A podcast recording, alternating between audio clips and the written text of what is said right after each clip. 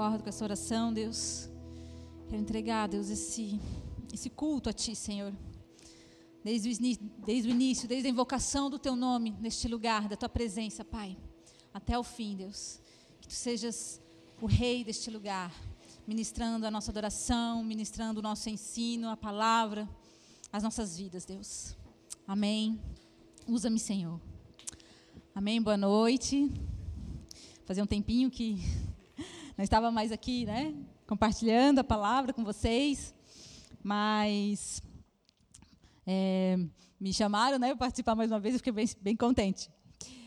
Bom, é, bom, essa noite é, eu, eu trouxe uma palavra de reflexão para nós. No domingo, último domingo, nós, Igreja Nação dos Montes, tivemos o nosso primeiro culto presencial depois da, do isolamento, né? depois dos decretos que determinaram os isolamentos.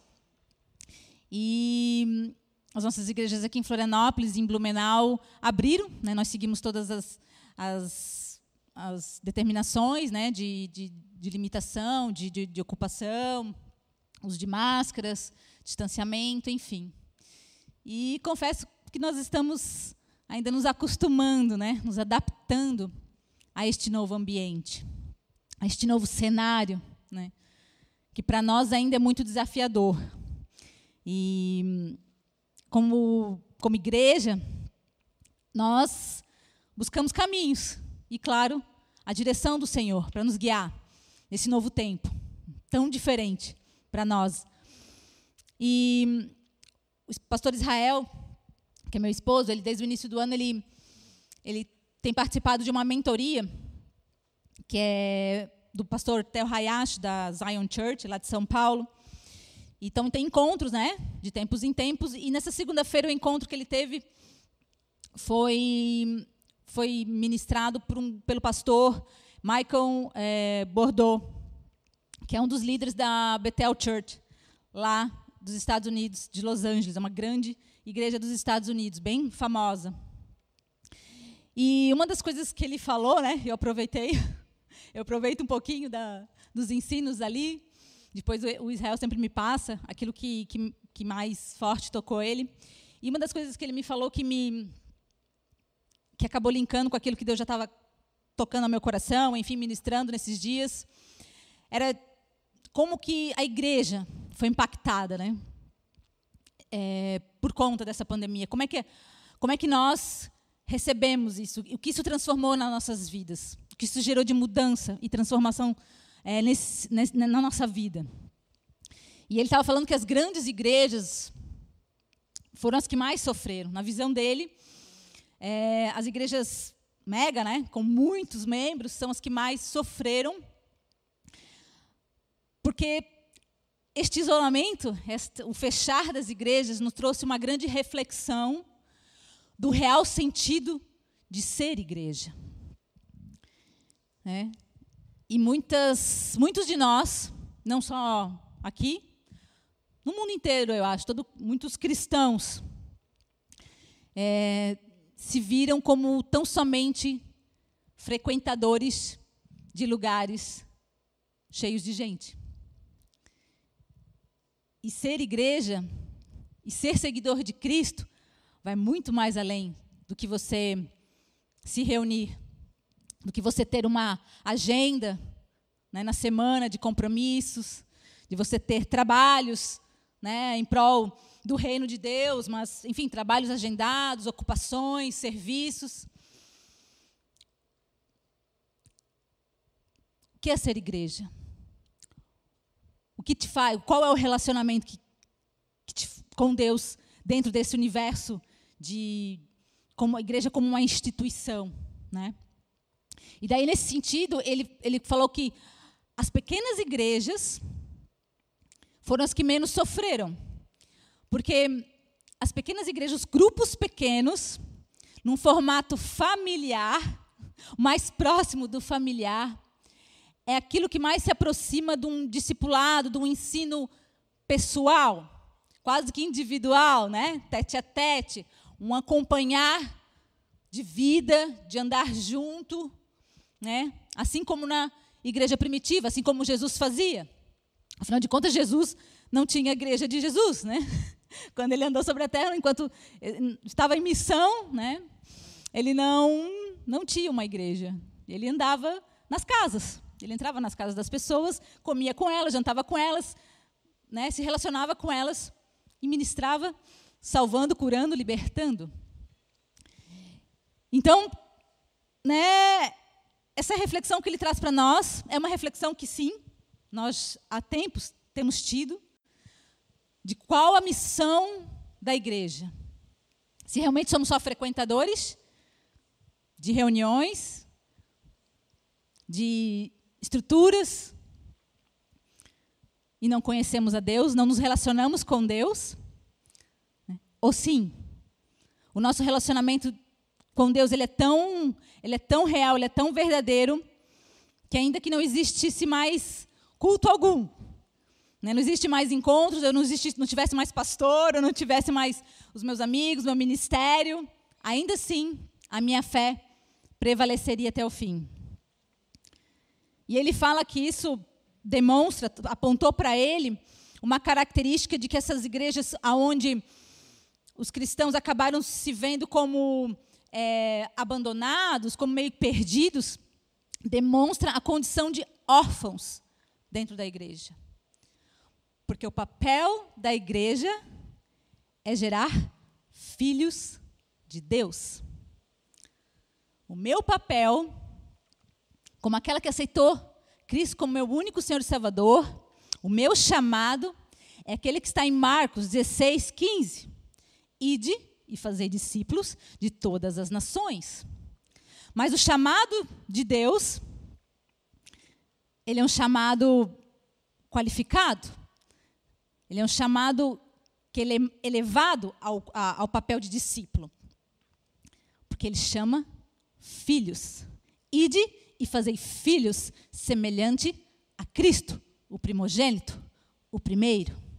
O meu papel é fazer com que eu, de uma forma plena, compreenda a minha identidade de filha, porque este é o meu chamado, ser filha de Deus, e multiplique este chamado tantos quantos o Senhor me enviar. Isso totalmente tem a ver com o poder da igreja gerar esta identidade àqueles que buscam a Deus, que vêm até a igreja. E faz duas semanas nós temos, estamos trabalhando aqui com nossos adolescentes. Nós temos um ministério de adolescentes. E foi lançada uma série é, para trabalhar com os adolescentes sobre sentimentos, emoções. E essa segunda-feira foi ministrado pela Joy sobre identidade. E a identidade, ela é algo que é a tua história, aquilo que você é. Você constrói a tua identidade nos primeiros anos da sua vida, né, a base. E a partir daí é a vivência, são as experiências da vida que compõem a tua identidade. Então, é, princípios, valores, é, fraquezas, forças, é aquilo que você é. Né? Faz parte da tua personalidade, o teu caráter, faz parte da tua identidade. E quando você tem problemas na tua identidade, você não consegue é, reconhecer quem você é, muito provavelmente você vai ter problemas graves na sua vida. Por isso que o Senhor ele tem tanta necessidade de assim que você o recebe, te dar uma identidade. Vamos lá para João, capítulo 3. João capítulo 3, a partir do verso 1. Nicodemos, ali é o encontro de Nicodemos com Jesus. Nicodemos era um fariseu. E Nicodemos era um conhecedor da lei, um fariseu né, religioso, que sabia que Jesus estava manifestando poder, e ele ficou intrigado com aquilo e foi atrás deste homem, que só poderia ser Deus. E ele fala, a palavra fala, havia um fariseu chamado Nicodemos, líder religioso entre os judeus, e certa noite veio falar com Jesus e disse: Rabi, todos nós sabemos que Deus enviou o Senhor para nos ensinar. Seus sinais são provas de Deus, de que Deus está com o Senhor. E Jesus respondeu: Eu lhe digo a verdade: quem não nascer de novo não verá o reino de Deus. Como pode um homem velho nascer de novo? perguntou Nicodemos. Acaso ele pode voltar ao ventre da mãe e nascer uma segunda vez? E Jesus respondeu: Eu lhe digo a verdade: ninguém pode entrar no reino de Deus sem nascer da água e do espírito. Os seres humanos podem gerar apenas vida humana, mas o espírito dá à luz vida espiritual. Portanto, não se surpreendam quando eu digo: é necessário nascer de novo. O vento sopra onde quer, assim como você ouve o vento, mas não é capaz de dizer de onde vem nem para onde ele vai. Também é incapaz de explicar como as pessoas nascem do espírito. E Nicodemos finaliza no verso 9. Como pode ser isso? Nascer do espírito? Para você receber essa identidade de filho, você precisa ser, nascer da água, aceitar Jesus, ser batizado, ou seja, você firma uma aliança com Jesus, dizendo que sim, eu te aceito como Deus, eu reconheço que Jesus é filho de Deus, e a partir de hoje eu quero andar contigo, deixando a minha vida para trás, deixando ah, aquilo né, que, me, que me levava a pecar. Eu entendo que isto é errado, que isto não é para mim, que o Senhor tem uma nova vida para mim, e ainda que incapaz, eu quero, eu desejo, eu escolho por esta nova vida.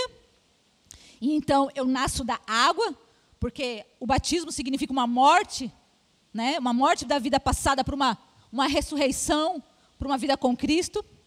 E a partir de então, o Espírito de Deus, quando você aceita Jesus no seu coração, o Espírito de Deus, ele começa a habitar em você. Ele começa a fazer parte do teu corpo. Você é corpo, alma e espírito de Deus. O Espírito de Deus está em você. E o Espírito de Deus é capaz de você nascer de novo e receber uma nova identidade. Sabe um RG? Escrito: Filho de Deus, irmão de Jesus Cristo. É isso mesmo.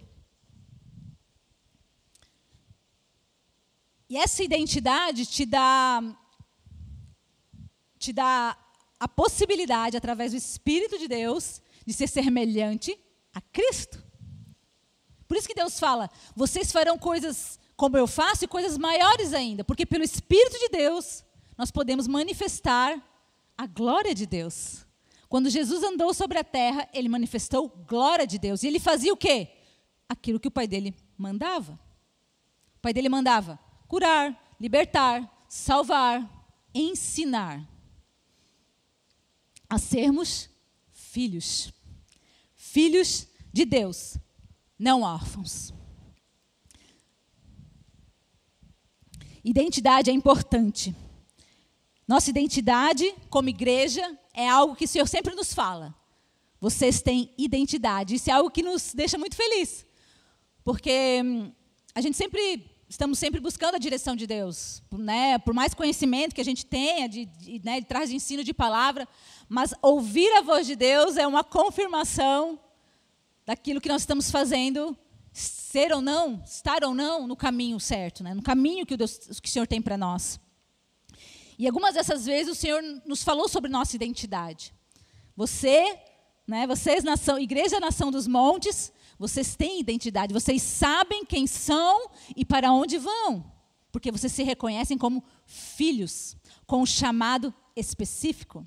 Aquele que entende que é filho recebe o propósito do Pai, recebe o destino que o Pai predestinou.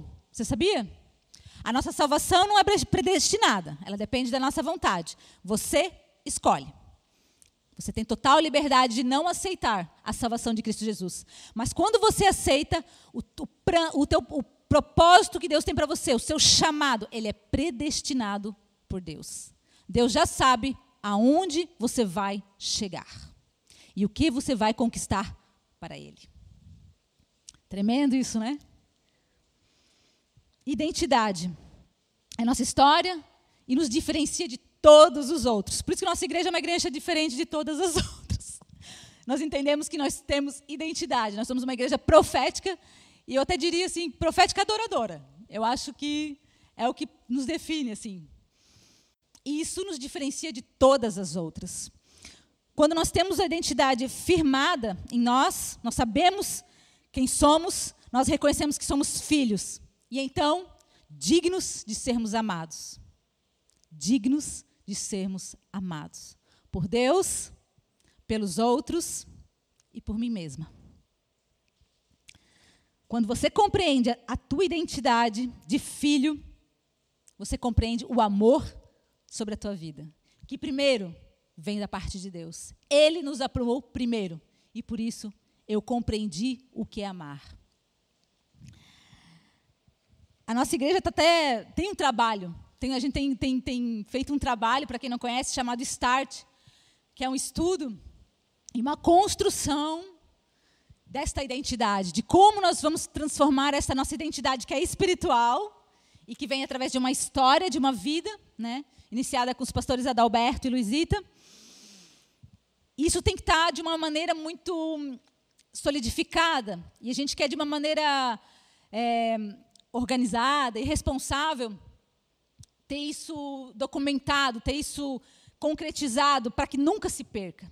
Para que aquilo que o Senhor nos deu como identidade não se perca nas gerações futuras. Porque nós sabemos que é uma geração vinda, né, uma nova geração. E nós podemos falhar nesse cumprimento de chamado, de passar aquilo que Deus tem nos dado. Então, por esse zelo de saber o quão importante é a identidade né, que nós temos em Deus, é que nós é, estamos fazendo esse trabalho. Até quero honrar a vida da Elo, que é, tem se dado bastante, o Miguel também está trabalhando nisso. Tem outras pessoas trabalhando nisso também, o próprio pastor Israel.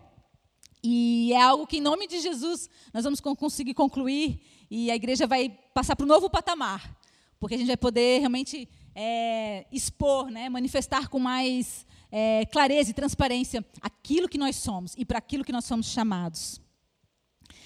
É primordial para alcançar, alcançarmos nosso chamado em Deus e Ele cumprir o seu propósito em nós, a nossa identidade.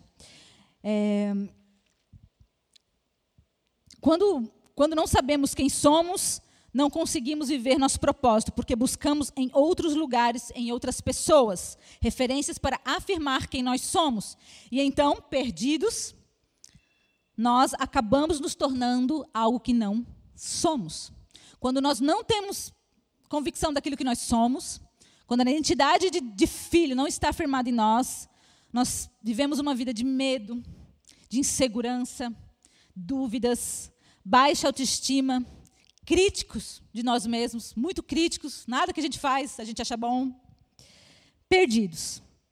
E acabamos copiando, buscando sempre modelos de outros. A gente sempre vai achar que o outro é melhor do que eu, então eu preciso fazer aquilo que ele está fazendo. E quando isso, isso você tem isso na sua vida, é porque a identidade de Deus não está muito firmada em você.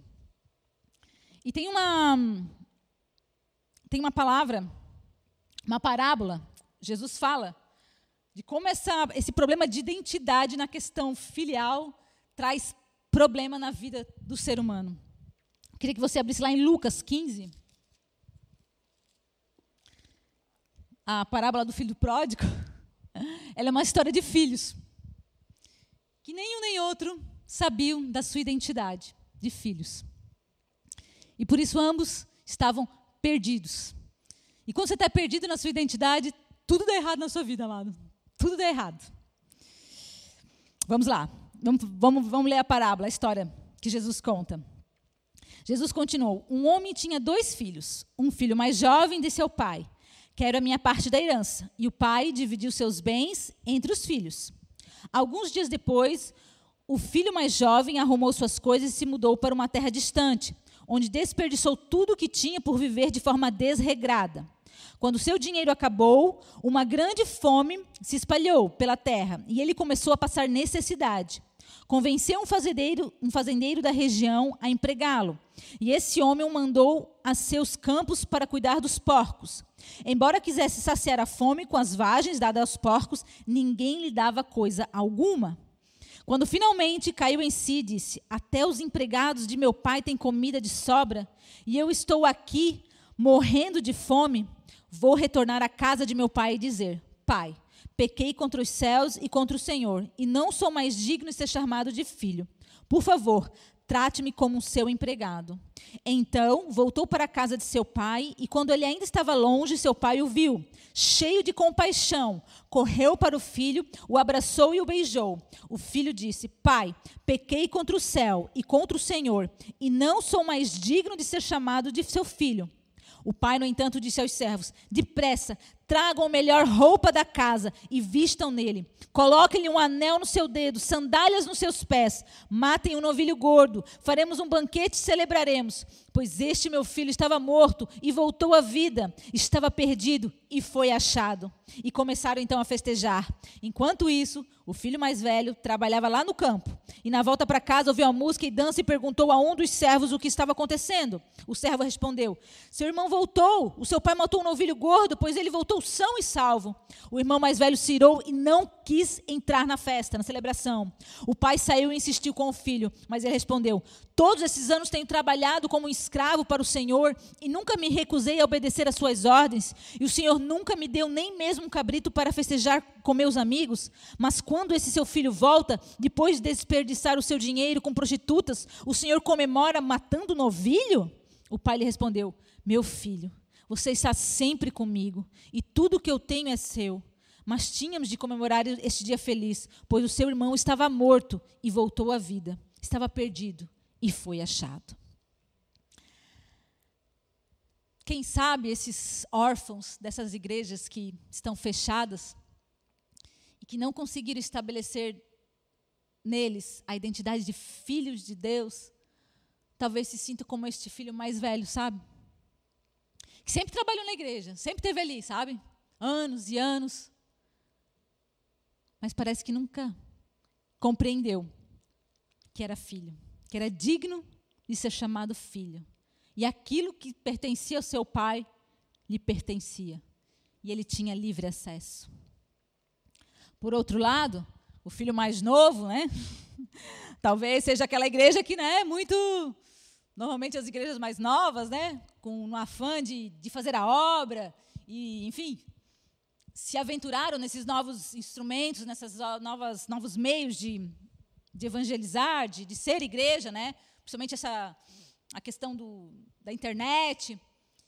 Mas também viram que por não ter a sua identidade de filhos estabelecidas e saber o propósito de estarem ali, né, a, a quem a quem eles estavam servindo, que era o seu próprio pai, e a sua condição de filhos, também acabaram se perdendo. Se perdendo no mundo.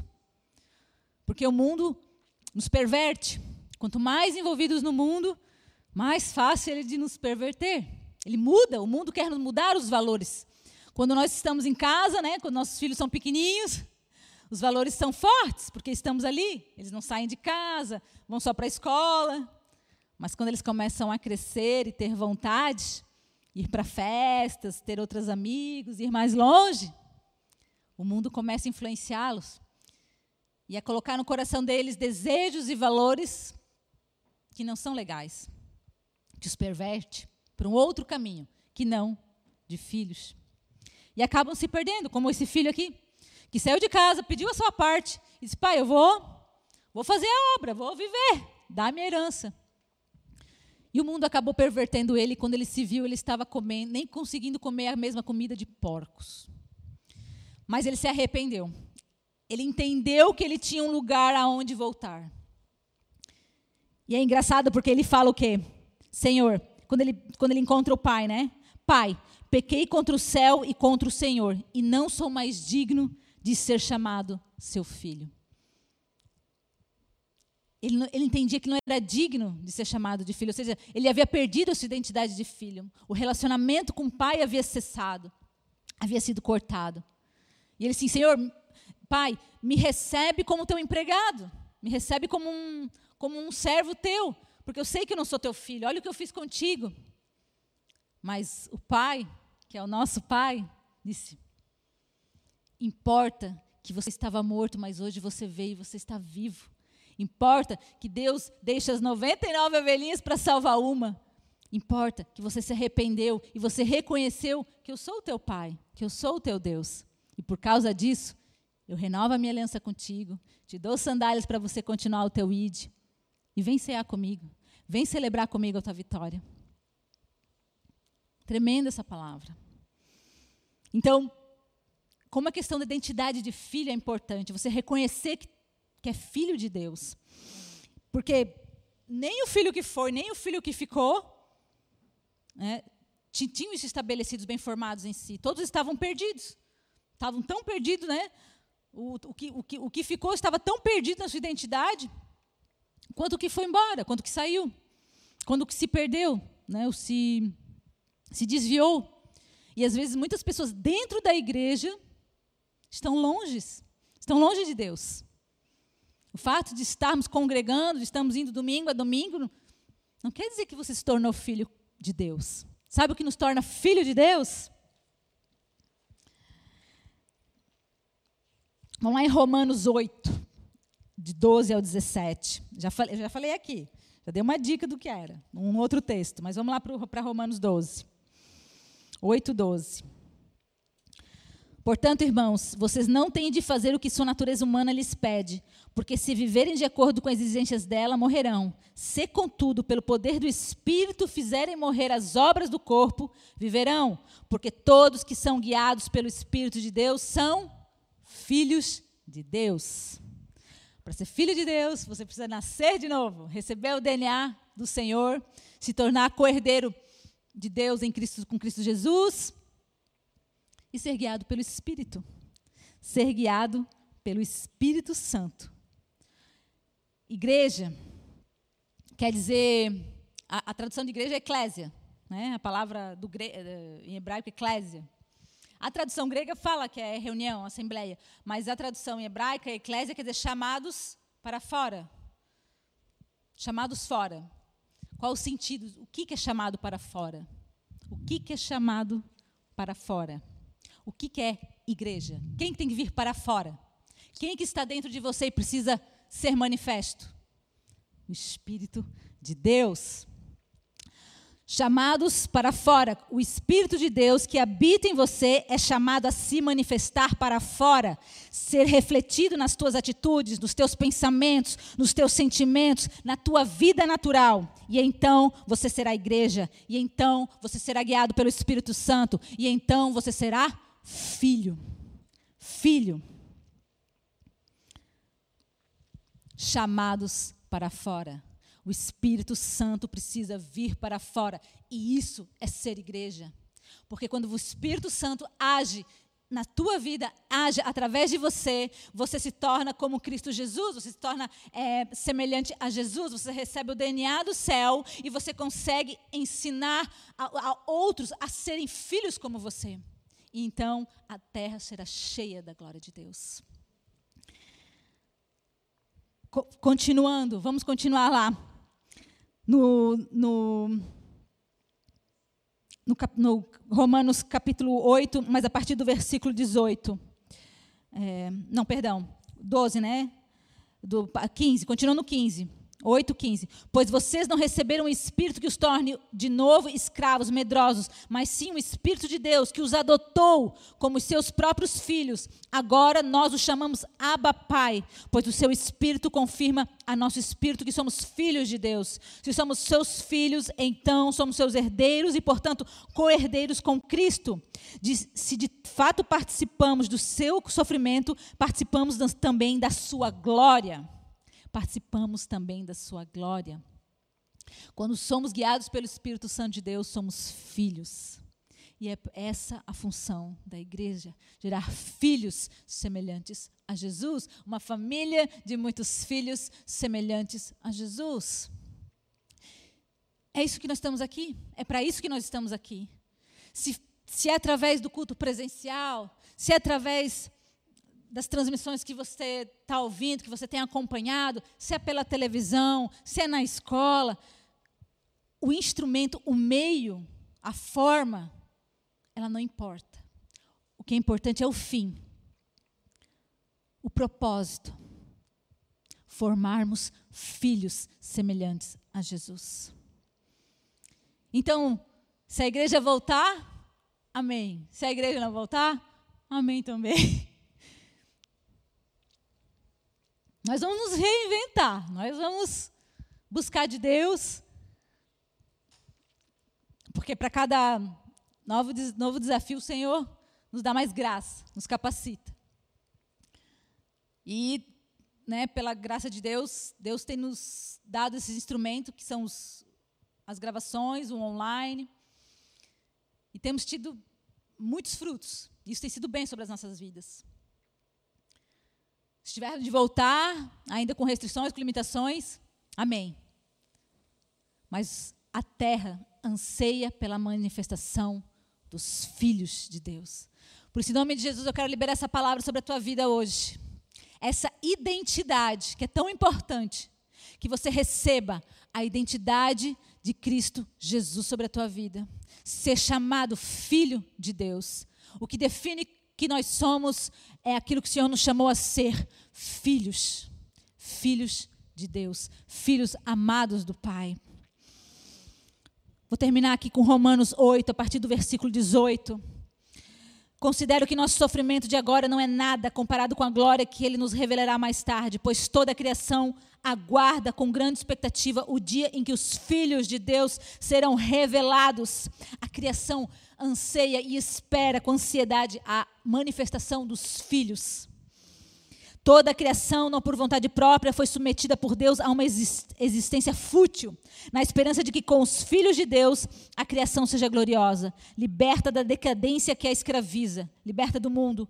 Pois sabemos que até agora toda a criação geme, como em dores de parto, e nós, os que cremos, também gememos, embora tenhamos o Espírito em nós como antecipação da glória futura, pois aguardamos ansiosos pelo dia em que desfrutaremos os nossos direitos de adoção, incluindo a redenção do nosso corpo, a transformação do nosso corpo, não mais um corpo mortal, mas um corpo glorificado. Um corpo que não fica doente, um corpo que não sente dor, um corpo que não sente tristeza. Recebemos essa esperança quando fomos salvos. Se já temos alguma coisa, não há necessidade de esperar por ela. Mas se esperamos por algo que ainda não temos, devemos fazê-la com paciência e confiança. Por isso, amado, tenha paciência só mais um pouquinho porque Jesus está voltando. E muito, muito em breve ele está voltando. E ele, toda a criação, tudo ali fora, amado, o caos lá fora, ele anseia pela manifestação de todos nós que somos filhos. Para finalizar, e o Espírito nos ajuda em nossa fraqueza, pois não sabemos como orar, segundo a vontade de Deus, mas o próprio Espírito intercede por nós, com gemidos que não podem ser expressos em palavras. E o Pai, que conhece cada coração, o Senhor fez cada filho único, cada filho com um DNA próprio, com características próprias, com um chamado específico. Ele sabe quais são as intenções do Espírito, pois o Espírito intercede por nós e o povo santo, segundo a vontade de Deus. E sabemos que Deus faz todas as coisas cooperarem para os bem daqueles que o amam e que são chamados de acordo com o seu propósito. Pois Deus conheceu de antemão os seus e predestinou para se tornarem semelhantes à imagem de seu filho, a fim de que ele fosse o primeiro entre muitos irmãos.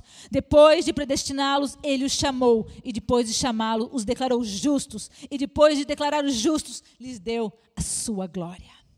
Amém. Pai, em nome de Jesus, eu quero liberar essa palavra essa noite, Deus. Espírito Santo de Deus, nós não queremos ser mais órfãos em igrejas, Pai. Nós não queremos andar atarefados, cumpridores de agendas, em estruturas, em organizações que servem a homens e nem te conhecem. Sequer conhecem a presença do Deus Altíssimo, sequer ouvem a tua voz, Pai. Pai, nós queremos ser filhos, Pai. Nós requeremos, Pai, a condição de filhos. Porque sabemos que o preço que tu pagaste naquela cruz não foi para fazer membros, não foi para fazer alunos, não foi para fazer uma religião, uma filosofia ou até mesmo teologia.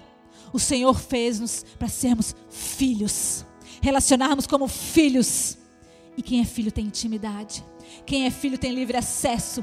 Quem é filho conhece o Pai ouve a voz do Pai e a reconhece. Pai, que essa noite, pelo poder do nome de Jesus, o Espírito Santo que habita em cada coração que o te aceitou, venha ser manifesto, venha ser igreja, venha ser chamado para fora e manifestar a glória de Deus. Amém.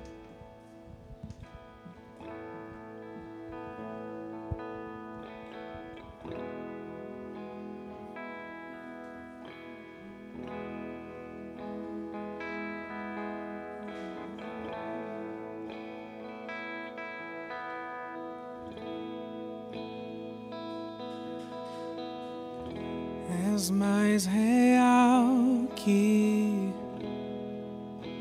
o chão que eu piso.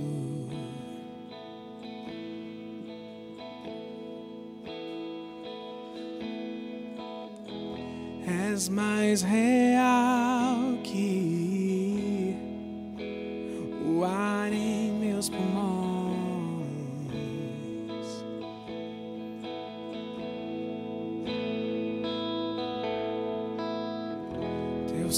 pensamentos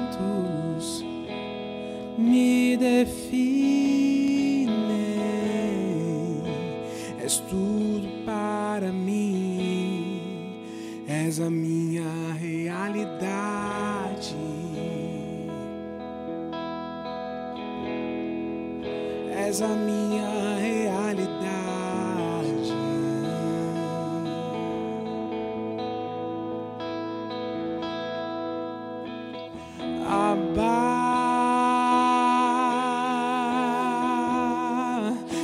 Eu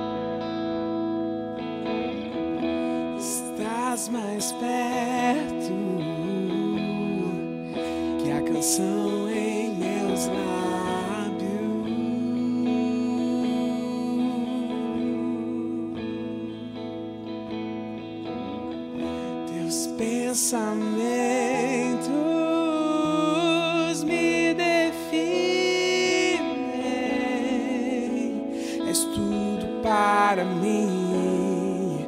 És a minha realidade. Só tu és, és a minha